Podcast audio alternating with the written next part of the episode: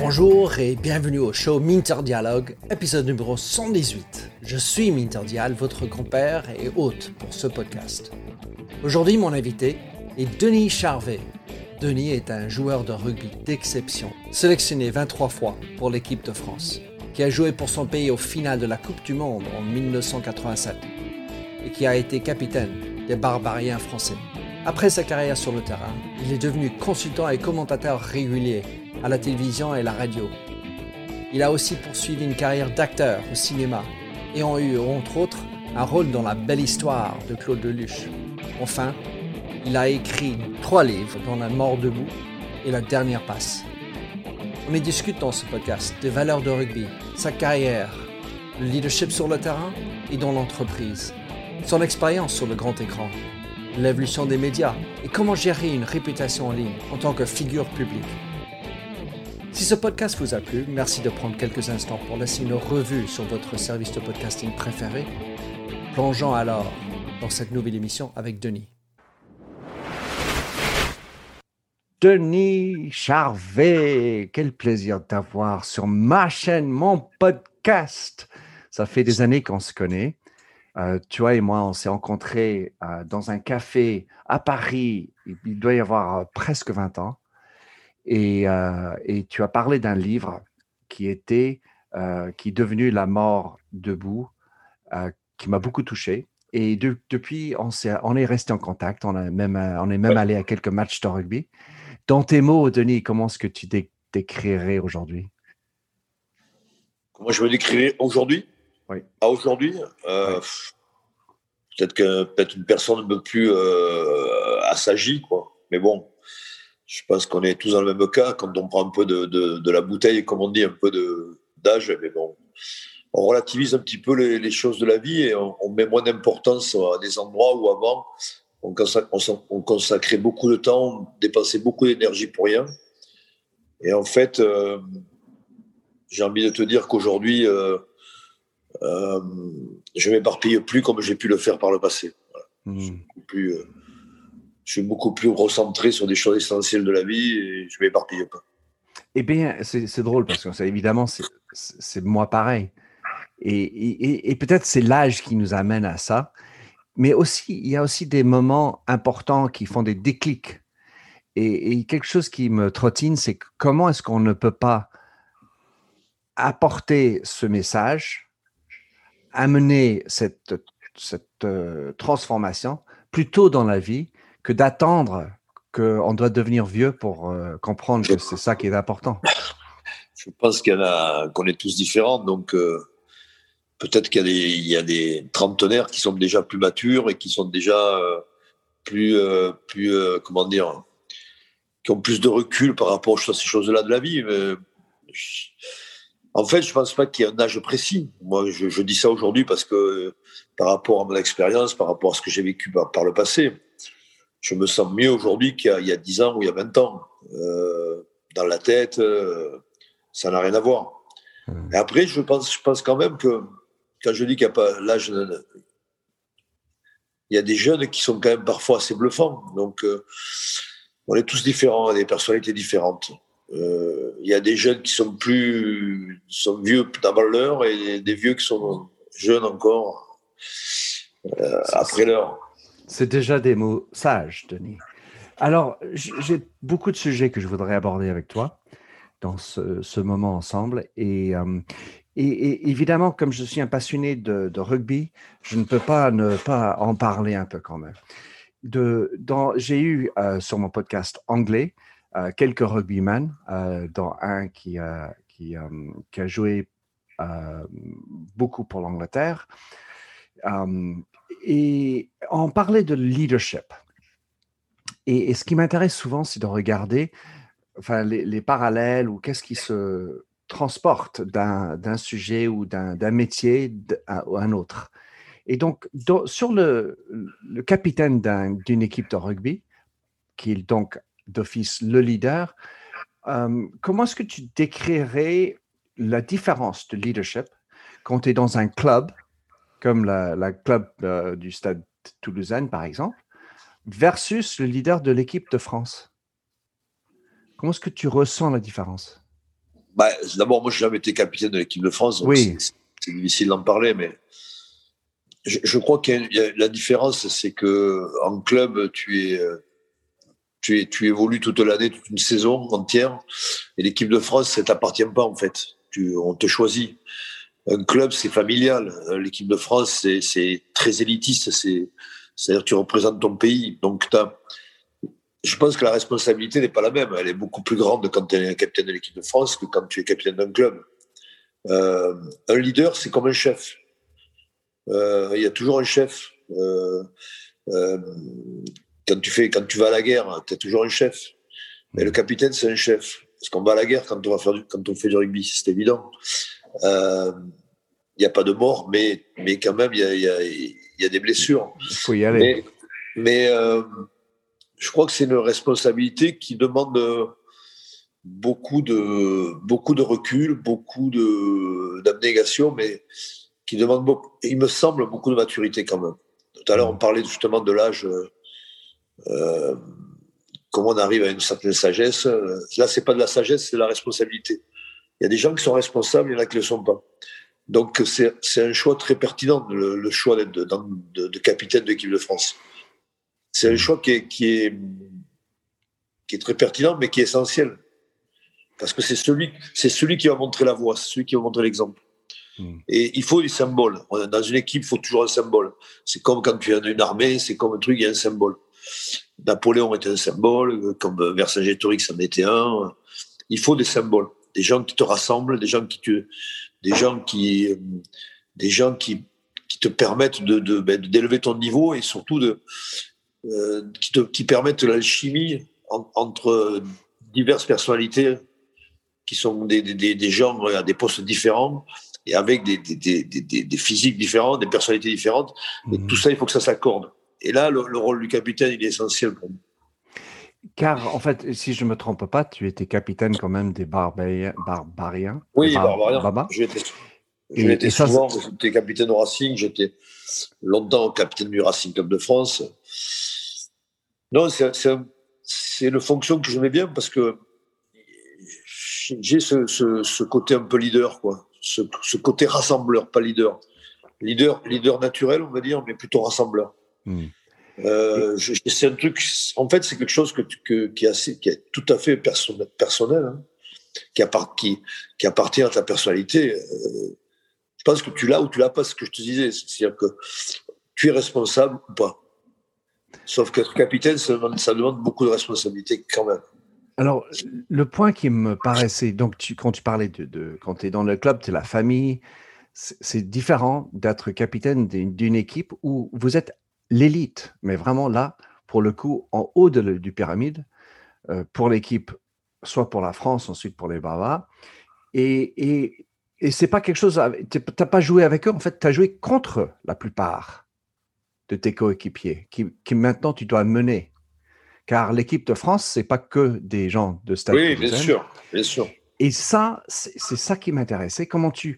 Que, juste parlons des, des barbariens, parce que là, ça, ça t'appartient. Si, tu veux, c'est très simple. La, réponse est très simple. C'est que euh, quand tu vas en équipe de France, d'abord, c'est une sélection, c'est pas un club. Tu sélectionnes des joueurs. C'est une grande différence.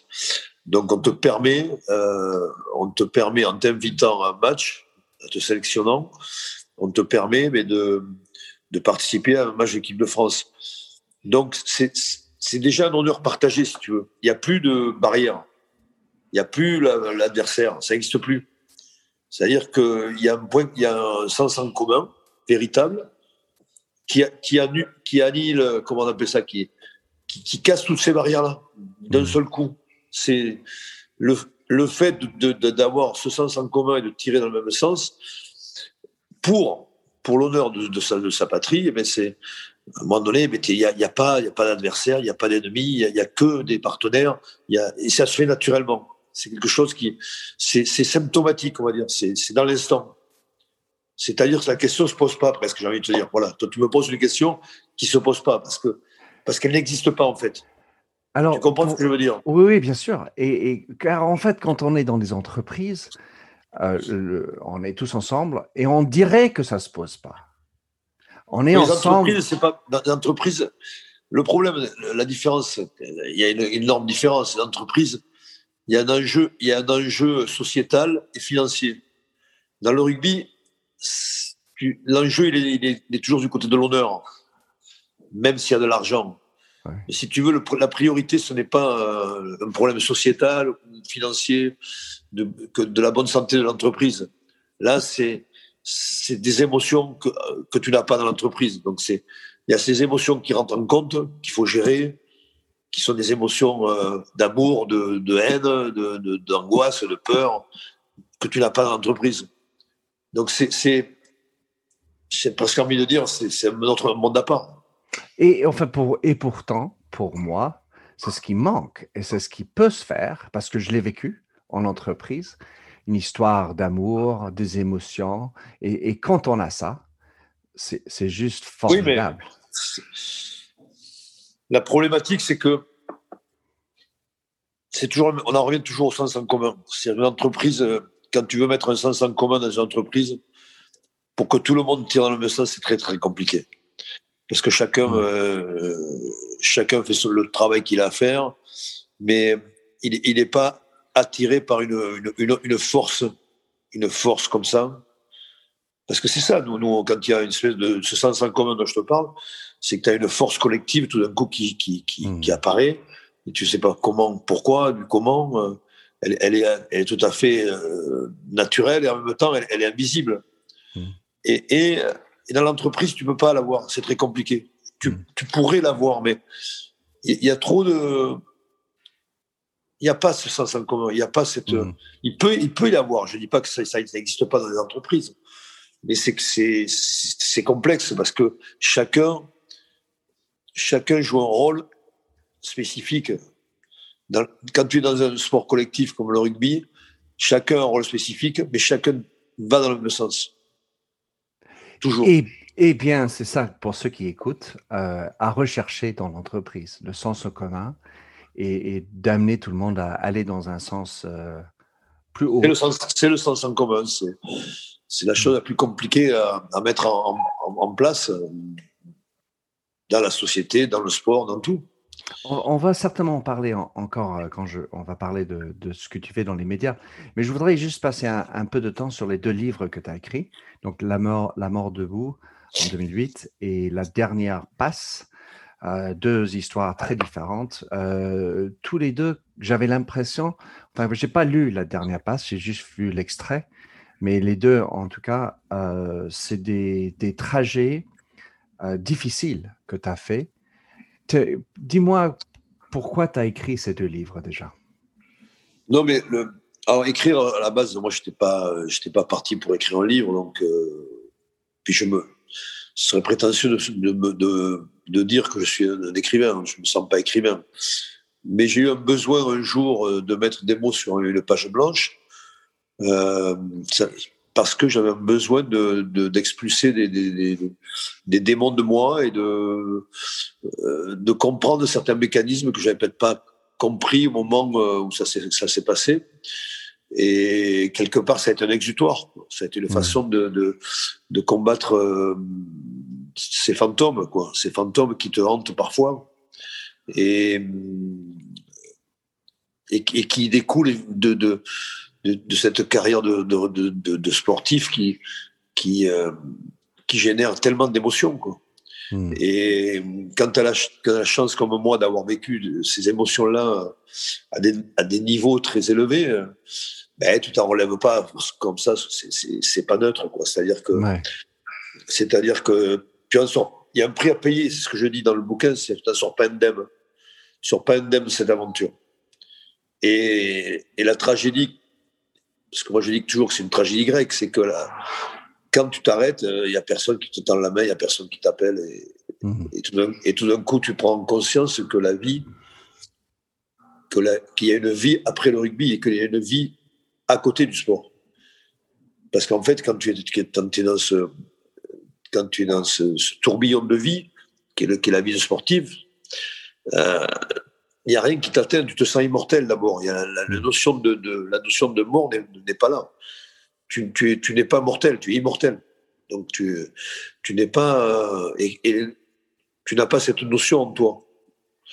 Et elle te rattrape le jour où tu arrêtes justement. C'est-à-dire le jour où tu arrêtes, elle te rattrape tout simplement parce que tu as un rapport avec le temps.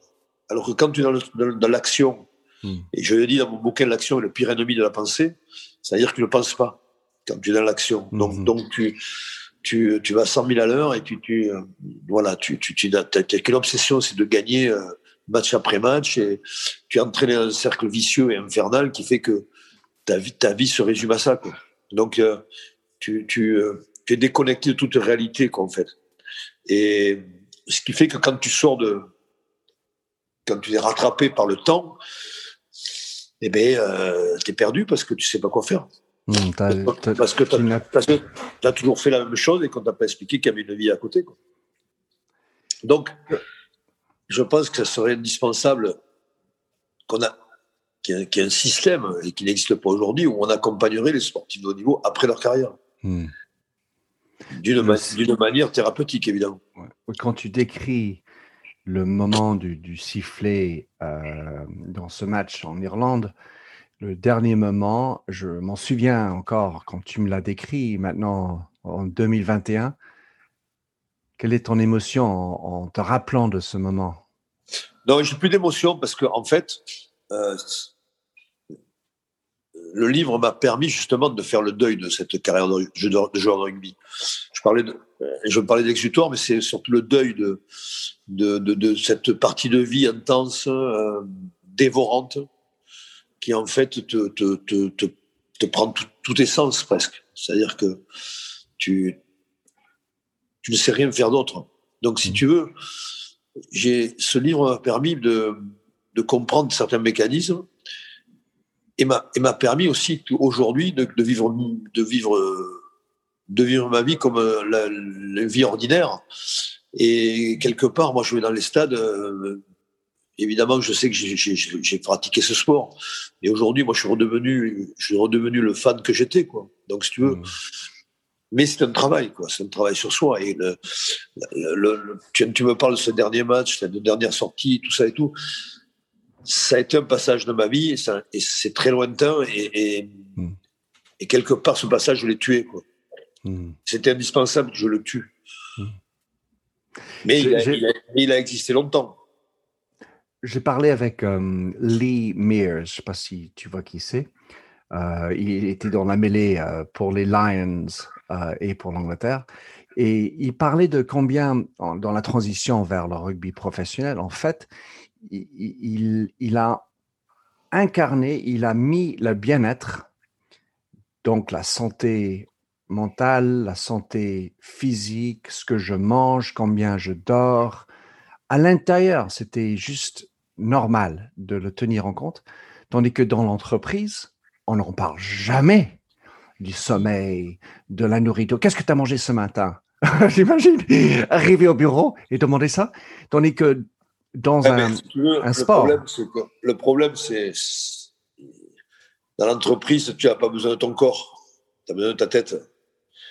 Il y, a des boulots, des boulots qui nécessitent des, des, des physiques, mais la grande différence, c'est que ton corps est ton outil.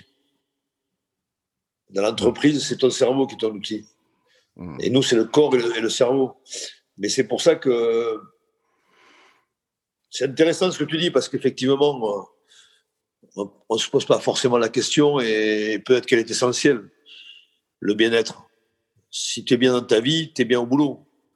Faut-il encore que le boulot que tu fasses soit un boulot qui t'intéresse et qui te corresponde? Donc tout ça est lié aussi, tu vois, c'est pas c'est pas neutre. C'est la comment dire le le, bonheur, c'est de faire un boulot qu'on apprécie. C'est ce que je fais dans les médias, moi.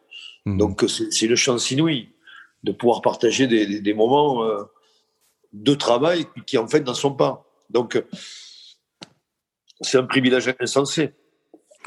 Mais après, les gens qui travaillent, déjà dans une vie d'homme, d'être d'être en accord avec soi-même, c'est compliqué.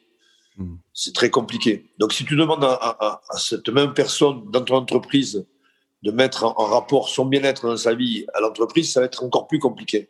Hmm. Je crois que c'est, il y a plein de soupapes en fait qui, qui font que c'est, ça me semble très complexe et compliqué de mettre en pratique.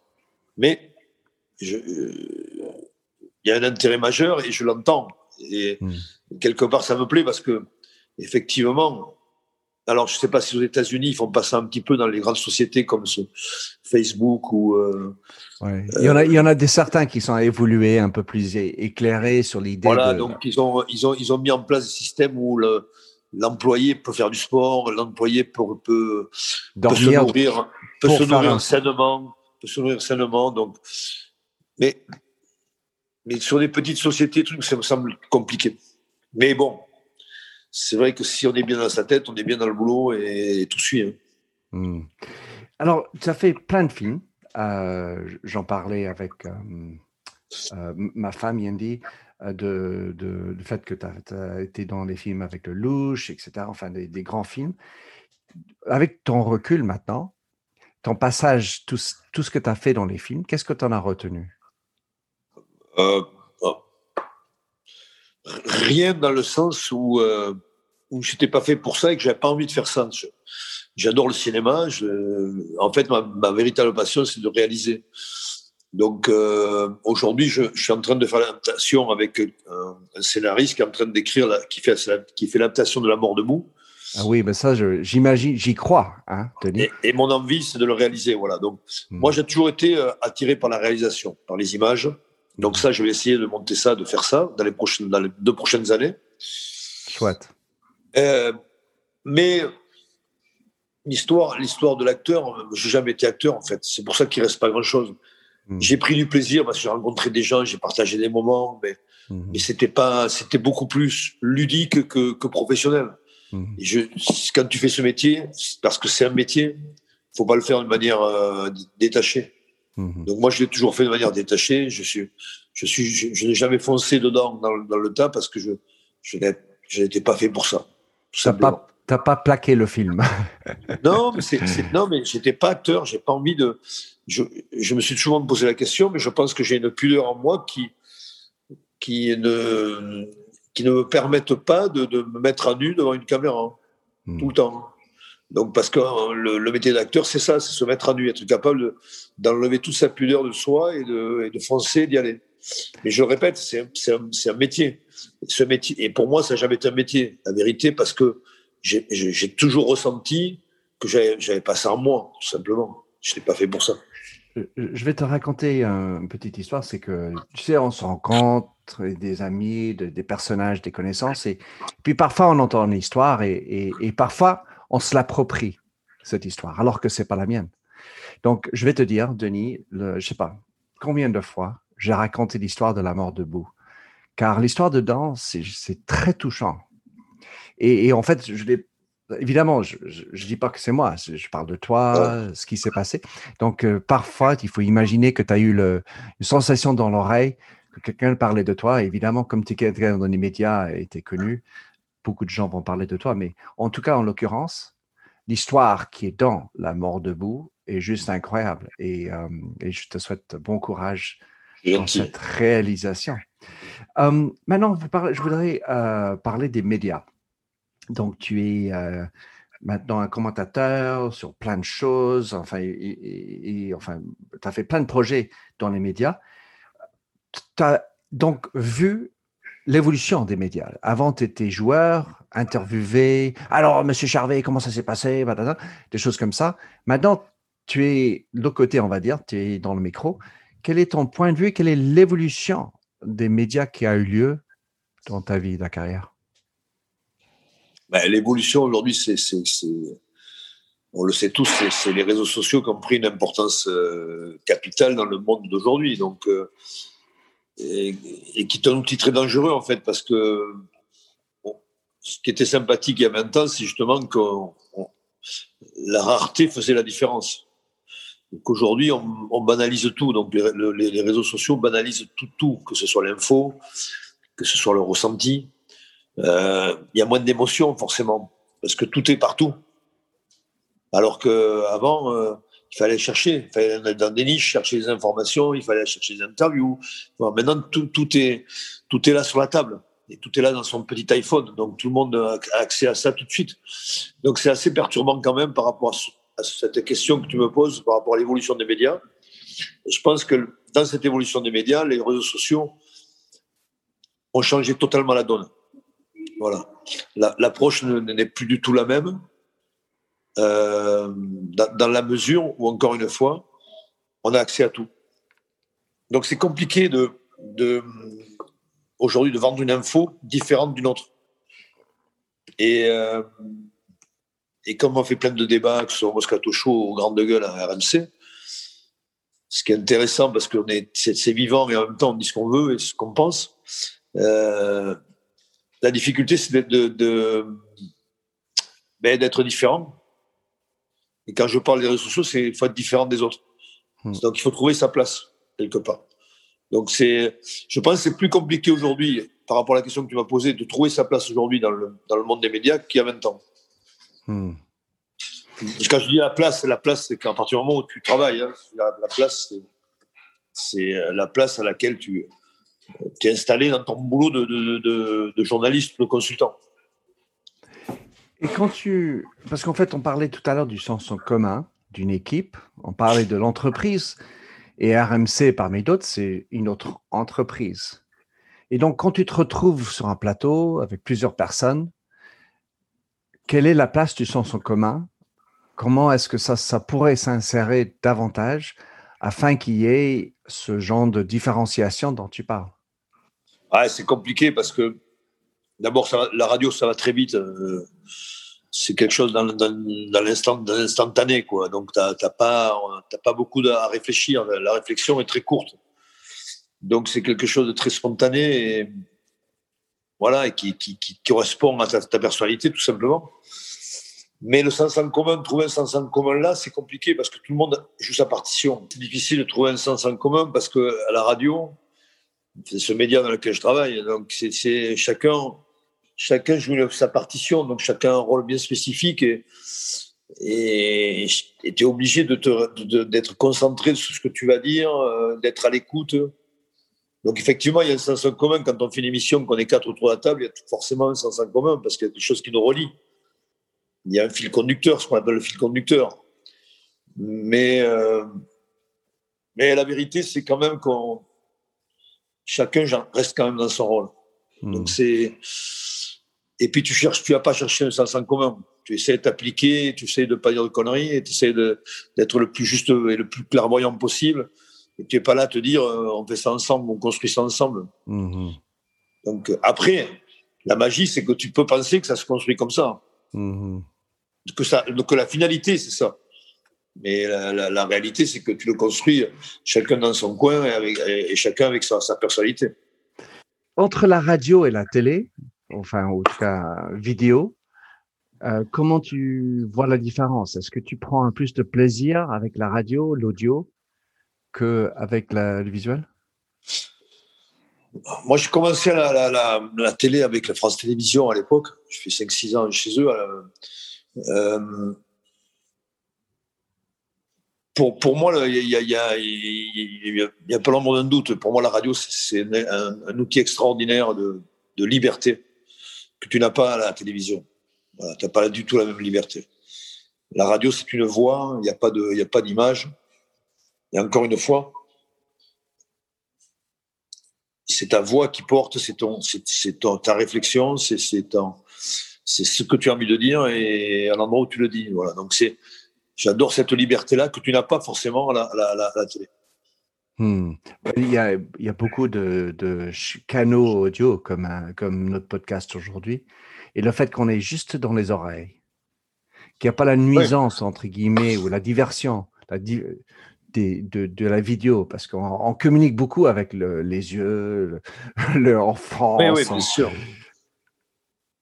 Mais juste ce qu'on dit est dans l'oreille, avec la voix, l'émotion qui est dans la voix c'est magique. C'est-à-dire que tu, as la voix, c'est quand même quelque chose de très perturbant parce que à travers une voix, il y a beaucoup de, de, de, comment dire d'émotions qui passent, de chaleur. Hmm. il y en a qui, il y en a, il y en a qui passent plus facilement que d'autres, mais la voix, la voix est un instrument incroyable. Incroyable. Un sujet qui me trottine, Denis, puisque je regarde beaucoup les médias de manière générale et, pas, forcément autour du sport, c'est la notion du débat. la place de la confrontation d'idées et, l'écoute et la capacité de raisonner et d'avoir des points de vue différents. Dans le sport, c'est un peu plus vif, c'est un peu plus léger. On va dire, euh, moi j'ai trouvé que lui, il a joué mieux. Ah ben non, non, non, je trouvais que ça aurait été le meilleur moment. Ça, bon, d'accord, on parle de, sport. Quand on va parler de, choses comme la politique ou de choses un peu plus lourdes, comme la gestion de la santé, euh, crise, enfin, etc., j'ai l'impression que dans les médias, il y a moins de place pour la bonne, le bon débat, où on est civil et on est capable de raisonner ensemble. Dans le, sport, dans le sport, tu dis? Euh, Dans le sport, je trouve que ça peut arriver plus facilement parce que c'est plus léger. Il n'y a pas mort d'homme, comme on peut dire, généralement. Oui, mais après, après euh, je crois que tu, tu, commentes pas un match de rugby comme tu commentes de l'actualité. Euh, mmh que tu commandes tes tragédies, que tu commandes. Euh, euh, la, gravité n'est pas la même. Hmm. Donc, si tu veux, la gravité, euh, c'est l'événement qui, commande la gravité ou pas, d'ailleurs. Hmm. C'est plus de divertissement dans le sport. Oui, mais il y a un côté très, très festif, de manière générale. Tu vas, tu, vas, tu vas au sport pour voir du spectacle, en général. Donc c'est, il y a un monde entre, de toute façon, le, monde du sport en général avec les, avec les médias est un, monde à part. Mais quand tu es dans les parages, euh, j'imagine quand même que tu es, tu, passes à côté d'un journaliste qui lui ou elle commente les choses plus graves. Et je voulais juste savoir si dans les coulisses, dans les parages, il y a des conversations autour de ce qui se passe dans les médias aujourd'hui. Oui, bien sûr. Oui, moi je croise à la, radio, je croise des. Nous on a BFM, on a des, là où on enregistre notre émission, il y, a, des plateaux télé juste à côté, et je croise parfois des, des gens qui font la, la politique, qui font euh, qui, qui, font l'actu, euh, voilà. On, parle de, parfois dans, dans, les couloirs, on parle de de sujets sociétals, bien sûr. Mais alors, c'est pour ça que je c'est en quoi je pose la question. Qu'est-ce que tu sens, ressens dans les, les médias et, comment ça se passe aujourd'hui? Est-ce que tu penses que tout va bien ou est-ce qu'il y a un manque de débat comme je, je ressens? En tout cas, ça c'est plutôt dans les médias anglophones. Je, je trouve qu'il y a, il y a maintenant trop de censure, une espèce de assénisation de, de la moi, conversation. moi, moi, je trouve aujourd'hui qu'il y a trop de débats. Il y a trop de débats. Mais le problème, c'est ce qu'on disait tout à l'heure par rapport à la rareté, du, la rareté de, de, l'info de l'époque. Aujourd'hui, euh, tout le monde donne son avis à tout. D'ailleurs, comme tu regardes un peu l'histoire le, du, Covid aujourd'hui, c'est tu t'aperçois que les gens ont dit tout et n'importe quoi. Mmh. Donc euh, l'info, l'info du par rapport au Covid a été totalement banalisée. Donc si tu veux banaliser dans le sens où tu n'as, on a, on a aucune euh, transparence parce que les gens disent tout et n'importe quoi. Donc si tu hmm. veux, il n'y a aucune vérité. Donc c'est assez perturbant. D'ailleurs, c'est, un bon exemple le Covid parce que euh, c'est quelque chose qui est arrivé comme ça d'un coup et tout le monde a, a été, tout le monde a on a permis, euh, les gouvernements ont été responsables de ça, on a permis à des gens, euh, de, des, scientifiques, mais de, contrôler le monde. Hmm. Donc c'est, euh, on en revient aux médias, hein. c'est-à-dire que les gens, ils étaient en plateau, avais tous les, tout le monde donnait son avis. Donc c'est en ça qu'aujourd'hui, il y a trop de médias tuent les médias, en fait. Hmm. Comme on dit toujours, trop d'infos tue l'info. Aujourd'hui, tu as une info, le, lendemain, c'est, elle est balayée. Avant, ça pouvait faire six jours une info. Tu pouvais en parler pendant six jours. Aujourd'hui, tu en parles euh, dix minutes. Alors, on va terminer sur euh, les médias sociaux dont on a parlé, car en fait, euh, moi aussi, j'ai passé pas mal de temps à, la radio, à la télé, et, pour, mais pas, pas du tout comme toi. Et, et j'imagine quel type de... Enfin, je voudrais savoir, comment tu manies, regardes ou exclues, ignores les médias sociaux quand tu es dans les émissions Combien est-ce que ça fait partie intégrante de ta préparation, de, de l'émission, de l'après-émission ou pas du tout? Non, moi je suis... Je... Je, n'ai pas jamais voulu participer à, dans cette kermesse, ce carnaval. Voilà. Mmh. Je, ne participerai jamais aux réseaux sociaux. Donc, euh, indirectement, avec la radio, j'y suis, avec le Moscato Show, parce qu'ils tweetent et qu'ils sont sur les réseaux sociaux. Mais je ne suis pas, moi, le, comment dire, c'est pas moi l'élément déclencheur. Mais j'imagine quand même qu'il y a des gens qui, qui, euh, qui recensent Ah oui, tiens, Denis, quelqu'un a tweeté sur toi ou a fait un commentaire plus ou moins positif ou très négatif, etc. Est-ce que ça rentre dans ton champ de, vision ou tu, tu préfères ne jamais en parler? C'est quoi comme... Non, mais c'est pas que ça rentre dans mon champ de vision. Encore une fois, le, malheur des réseaux sociaux, c'est qu'il y a une permissivité. les réseaux sociaux permettent de dire, de dire ce qu'on veut et de cracher ou de, en bien ou en mal. Donc, si tu veux, il n'y a pas de filtre. Donc le problème des réseaux sociaux, quelqu'un qui va dire du mal de toi, c'est pas forcément, et surtout quelqu'un qui ne te connaît pas, il va, dire du mal de toi, mais parce que en face de toi, tu as quelqu'un, une personne frustrée, peut-être jalouse, peut-être en manque d'affection, peut-être, mais son commentaire, son commentaire ne voudra rien dire. Sauf que à l'endroit où il va il va le lancer, où tu vas le recevoir, si c'est négatif, forcément que ça va te toucher. Mais la réalité, c'est que c'est pas objectif. On n'est pas dans un truc objectif. Dans les réseaux sociaux, on n'est que dans un subjectif. On n'est que dans du subjectif. Donc, si tu veux, c'est en, ça, en ça que cet outil est très dangereux parce que euh, on, échange des points de vue, mais qui ne sont pas des points de vue véritables hmm. et qui ne sont pas vrais, forcément vrais il y a beaucoup de, faux semblants, de faux et de, de fake. De, voilà, donc c'est. Mais c'est difficile de, d'avoir ce espèce de armure, enfin je pense que c'est le mot, oui, de, de te protéger de ce genre de négativité. Et pourtant, c'est leur problème, ça, ça leur ressemble plus que toi. Mais euh, vous êtes dans les médias, vous êtes constamment ciblé, évidemment. Et donc, oui, mais on est, ciblé évidemment, mais tu n'es pas obligé de, rechercher ça aussi. Tu as le droit de, d'être travailler dans les médias et de ne pas être constamment sur les réseaux sociaux et de participer à, participer à cette mascarade. Je crois qu'on est libre quand même. Heureusement ah. d'ailleurs. Et c'est mon cas. C'est mon cas parce que je n'ai pas, encore une fois, euh, je ne suis pas tous les jours sur un instrument qui va me dire du mal de moi alors que je ne connais pas la personne.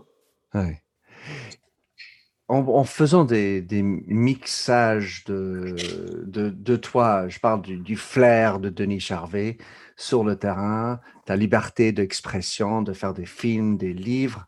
Hum, mais quand même, euh, la liberté, euh, elle n'est pas comme elle était par rapport à ce qu'on a droit de dire sur l'émission. Est-ce que tu sens que tu as une capacité d'être libre dans ton discours euh, ou est-ce que tu, quand même, tu ressens, es un peu, il y a une euh, compression D'une manière générale, d'une manière générale, oui. on peut plus dire, on peut plus dire ce que les, ce qu'on disait il y a 20 ans, notamment les, les comiques. C'est évident que aujourd'hui tout est censuré. Mais nous, on est, on est dans un domaine où, dans un domaine sportif où c'est relatif. Donc, t'as pas, on n'est pas dans, un, dans des choses, euh, comment dire, dans, acides, tu vois, des, dans des, euh, on a toujours la même forme quelque part de bienveillance. Donc on peut être critique, mais on va pas être critique pour être critique. moi, c'est mon cas. Donc si tu veux, on reste quand même, grâce à la radio, d'ailleurs grâce à cet instrument-là, on reste quand même très libre. Voilà. Mais évidemment qu'après, on peut pas, il y a des choses que tu peux pas dire en radio, c'est évident. Hein. Mais d'une manière générale, on reste, moi, je reste quand même assez, libre. Alors, on va juste terminer sur l'avenir. Donc, d'abord sur le rugby. qu'est-ce que tu qu'est-ce que tu penses du rugby de l'avenir? Qu'est-ce que tu penses de l'équipe de France d'aujourd'hui et pour enfin demain? Écoute, je pense que l'équipe de France il a une génération de joueurs exceptionnels. De tout temps, tu as eu des, générations qui ont traversé l'équipe de France. Et il y en a qui ont été plus ou moins heureuses, plus ou moins bonnes. Euh, ce qui ne veut pas dire que, que parfois il y avait des joueurs qui n'étaient pas bons. Je pense qu'il y a toujours eu des, des, des, des très bons joueurs. Mais parfois, tu as de l'excellence. Voilà. Et aujourd'hui, euh, dans cette équipe de France-là, il y a beaucoup de joueurs euh, excellents, qui, enfin, qui, en tout cas, qui touchent à l'excellence. Je vais parler à Antoine Dupont, Romain Tamac, euh, Antoine Jalibert, Aldrit. Il y a, il y a quand même au marchand, enfin, il y a, il y a une ossature de joueurs qui, euh, qui font partie des meilleurs joueurs au monde, ce qui n'a pas été le cas depuis des années.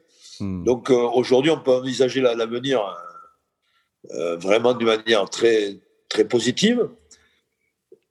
Évidemment que le, le Graal, c'est d'aller toucher la Coupe du Monde et de, gagner la Coupe du Monde en 2023. Mais c'est une Coupe du Monde, donc on sait très bien qu'une Coupe du Monde, bon, voilà, c'est pas écrit à l'avance, c'est compliqué. Il y, a, il y a trois, quatre nations qui sont aussi fortes que toi.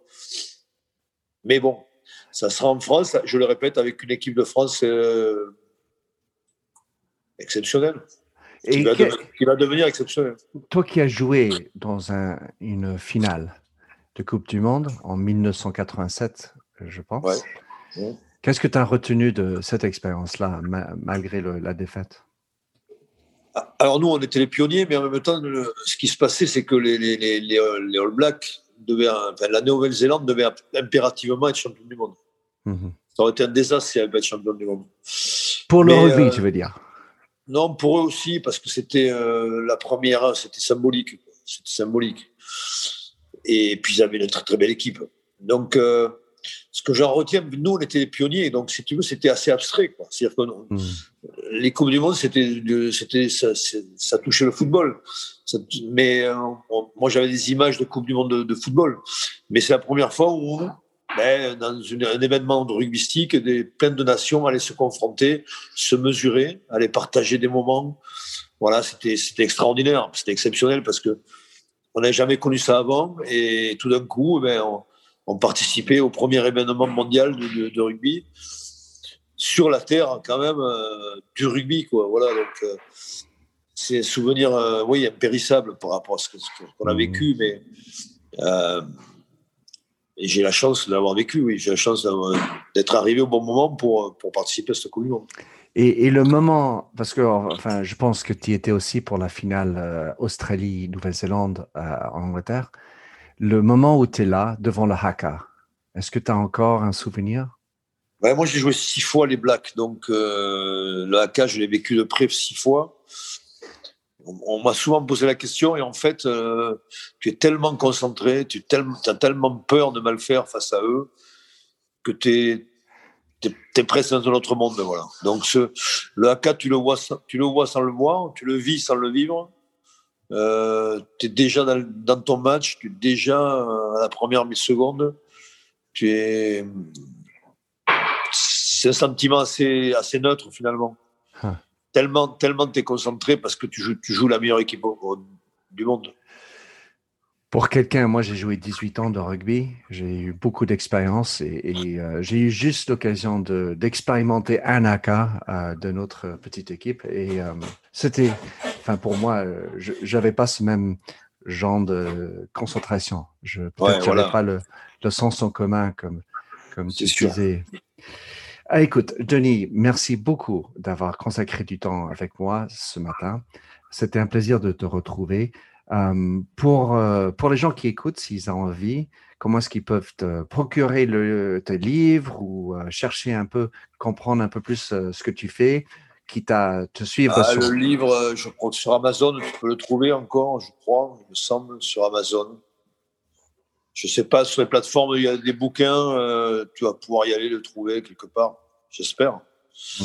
J'espère. Et puis moi, merci pour ce moment partagé avec un débat sympathique sur, sur, les, sur l'être humain, parce que c'est ça qui nous guide quand même, donc euh, qui nous rassemble. Et et voilà, et puis dire que je suis toujours un, grand passionné de rugby et que ma vie se résume pas à ça, mais bon, le rugby est une place importante dans, mon cœur. Moi aussi. Tony, merci beaucoup. Merci de nous avoir écoutés sur Minter Dialogue en français. Vous trouverez tous les liens et références cités lors de cet entretien sur mon site minterdial.fr. Pour vous inspirer, je vous laisse avec une chanson que j'ai écrite dans ma jeunesse, A Convinced Man.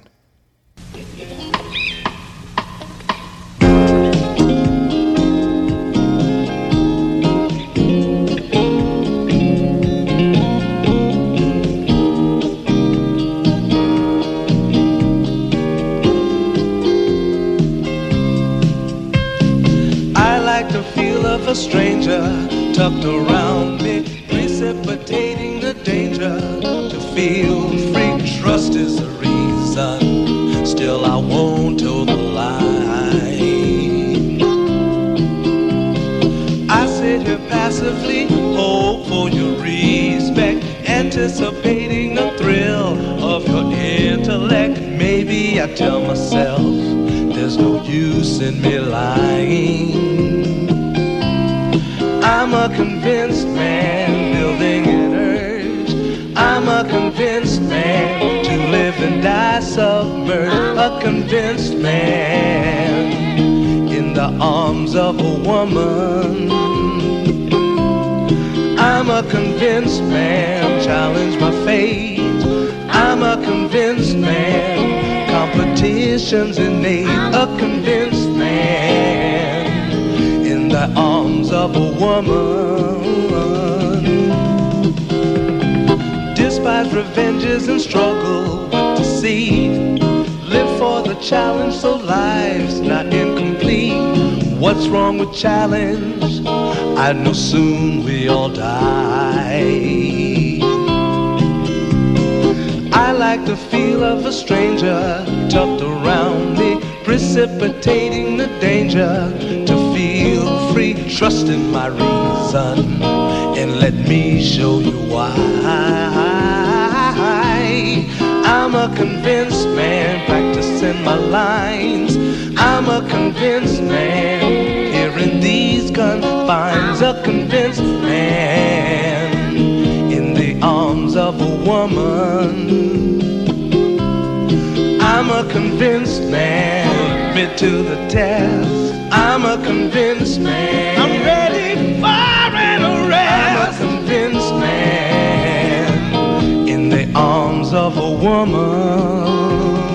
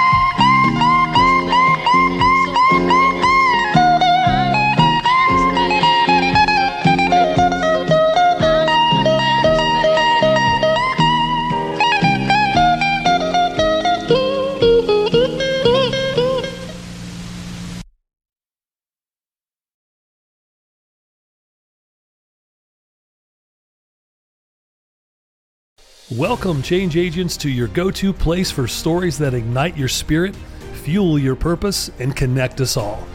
We believe in the incredible power of the human spirit, its boundless resilience, and the inspiration it brings to our lives. On the Driving Change podcast, we'll journey together through the extraordinary yet very relatable experiences of some of the most amazing people on earth. Our mission? That through these stories, we might just spark change within you and awaken a newfound motivation to harness your unique gifts to make a real difference in the world. So get ready to be inspired and join us on this incredible adventure. You can find the Driving Change podcast on Apple Podcasts, Spotify, iHeartRadio, or wherever you love listening to your favorite podcasts.